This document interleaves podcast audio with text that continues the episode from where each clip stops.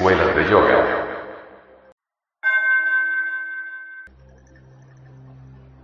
Por estos tiempos, abunda mucho la literatura sobre yoga y se forman grupos de hatha yoga por todas partes. Se hace necesario que nosotros aclaremos esta cuestión para bien de todos los aspirantes a la luz. Existen en el Indostán siete grandes escuelas de yoga y todas ellas son muy útiles porque sirven de kinder a la humanidad. En las escuelas de yoga hay mucho útil y mucho inútil. Se hace necesario distinguir entre lo útil y lo inútil, así como entre lo más útil y lo menos inútil. Los estudiantes serios que han recorrido al Indostán saben muy bien que lo mejor de todas esas escuelas, lo más trascendental, está en la sexo, yoga, en el tantrismo blanco. El Hatha Yoga resulta kinder cuando solo atiende a las necesidades físicas y prácticas de gimnasia. Empero el Hatha Yoga Tántrico ya no es kinder, es de hecho y por derecho propio escuela de regeneración, puesto que se relaciona con el Sahaja Maituna, el suprasexo, y con todas sus shadanas tántricas o sabías posturas mágicos sexuales. La Raja Yoga es Kinder cuando solo se relaciona con los chakras, discos o ruedas magnéticas del hombre, pero cuando se combina con el Kundalini Yoga y el suprasexo, deja de ser Kinder y de hecho se convierte en escuela de regeneración. El Nana Yoga es Kinder cuando solo se preocupa por la mente y poderes, pero cuando se combina con el tantrismo blanco, de hecho ya no es Kinder y se convierte en escuela de regeneración. El Bhakti Yoga o sendero devocional es kinder cuando únicamente se relaciona con las prácticas devocionales, pero cuando se combina con el Sahaja Maituna ya no es kinder, se convierte en escuela de regeneración. El Karma Yoga es kinder cuando solo estudia el sendero de la recta acción en forma teórica, cuando el devoto todavía no es capaz de modificar las circunstancias de la vida, cuando aún no posee el ser. Recordemos que solo el ser, es decir, el íntimo, el ángel interno, puede hacer. La gente tiene la ilusión de que hace cuando en realidad no hace, todo se sucede a través de él. Solo el ser puede modificar las circunstancias de la vida, y para poseer el ser hay que practicar magia sexual, disolver el yo y sacrificarnos por la humanidad. El Laya Yoga es kinder si solo atiende a lo relacionado con la respiración y meditación. Deja de ser kinder cuando se combina con el Sahaja Maituna, magia sexual. El Samadhi Yoga es kinder cuando no se combina con el Sahaja Maituna, porque la forma más elevada del éxtasis se logra con el Sahaja Maituna, magia sexual.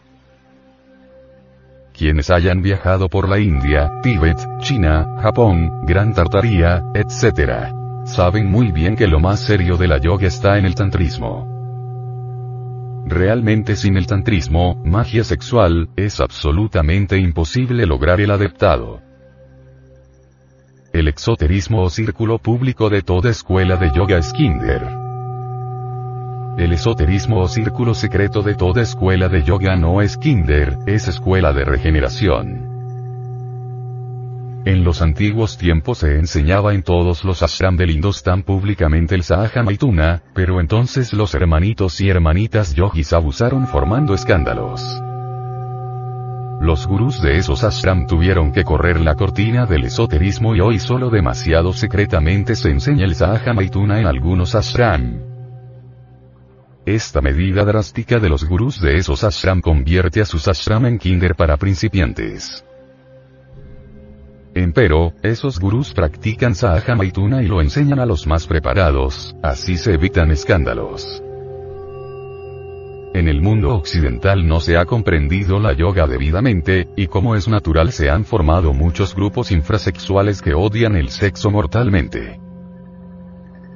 Realmente la yoga sin el sexo, sin el Sahaja Maituna, magia sexual, es como un jardín sin agua.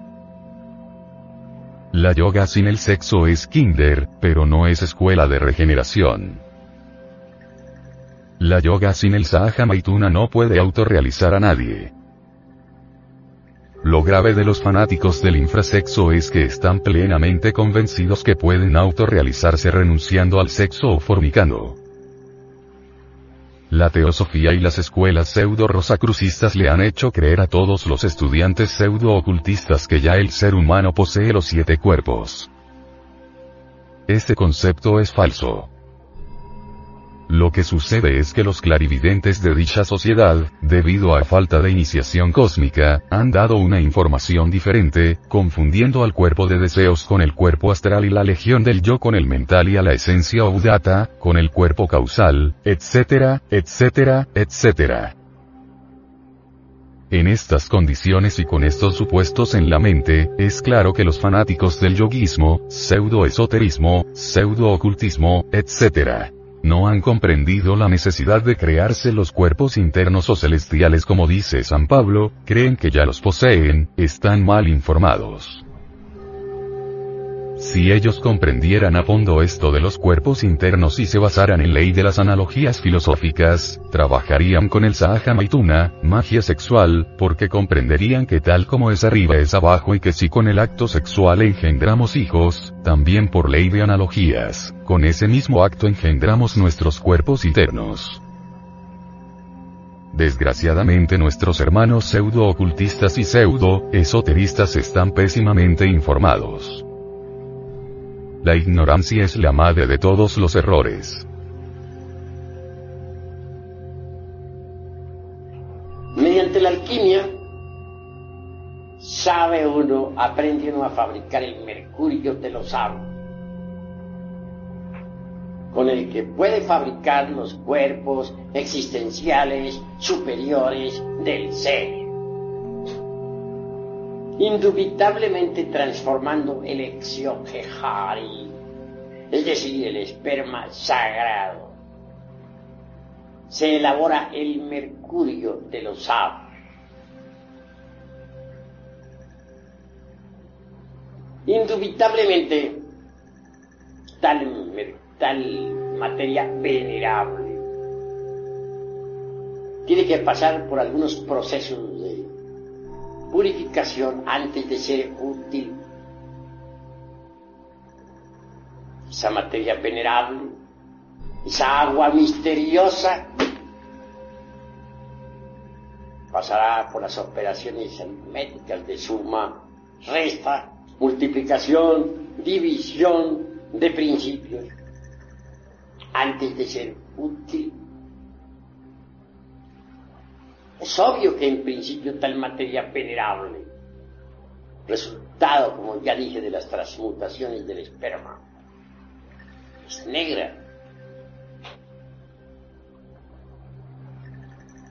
Así se logra refinar el sacramento de la iglesia de Roma. Roma a la inversa se lee amor. Entonces se se vuelven esas aguas blancas y si se continúa con el proceso de refinamiento sexual, al fin las aguas blancas se tornan amarillas. Al llegar a estas alturas, el azufre es liberado de sus prisiones o centros magnéticos ubicados en los infiernos atómicos del hombre. El azufre es el fuego y es liberado. Este se mezcla entonces con el y así obtenemos el mercurio azufrado, que asciende por el canal medular espinal hasta el cerebro. El excedente de tal mercurio, después de saturar las células orgánicas, viene a cristalizar en dentro de nuestro cuerpo en la forma extraordinaria y maravillosa del vehículo astral o sideral quien posee un cuerpo astral sabe que lo tiene, porque puede andar con él, puede flotar en el espacio con él, puede transportarse a otros mundos con él mismo, etc. Es una especie de doble organismo extraordinario, formidable, maravilloso. Una vez que uno se encuentra en posesión de un cuerpo astral, puede darse el lujo de crear para su uso particular un cuerpo mental.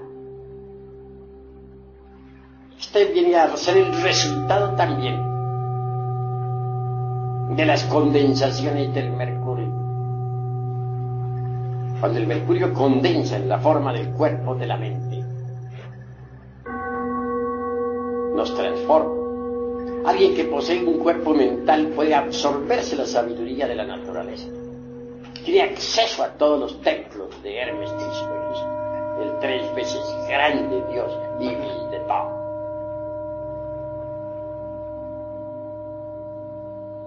Cuando uno ya ha logrado tal éxito, está preparado para fabricar el cuerpo de la voluntad consciente. Este también viene a cristalizar con las condensaciones del mercurio de los sabios. Así que alguien que tenga los cuerpos físico, astral, mental y causal, de hecho, puede recibir los principios étnicos búdicos o anímicos que lo convierten en hombre real. Esto quiere decir que antes de ese instante no se es hombre. Antes de ese momento uno no es más que un animal intelectual. Un profesor de medicina en el Distrito Federal decía que estos seres humanos, que así se llaman, no son más que mamíferos racionales. Decir mamíferos racionales o mamíferos intelectuales, pues es lo mismo. Hagamos pues una plena diferenciación entre lo que son los mamíferos intelectuales y lo que es el hombre. Solo quien posea esos vehículos es hombre.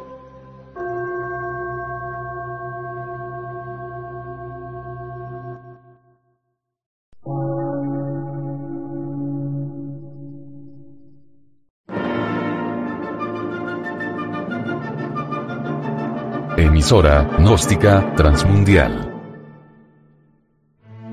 Por una nueva civilización y una nueva cultura, sobre la faz de la Tierra.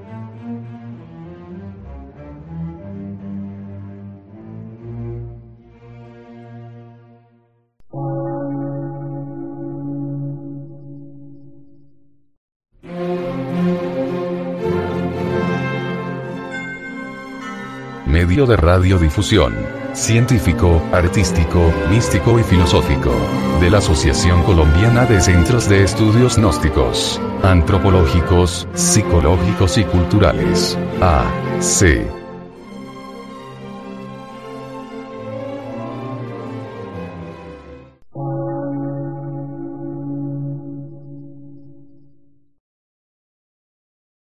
Lectura en movimiento. Difusión sin fronteras.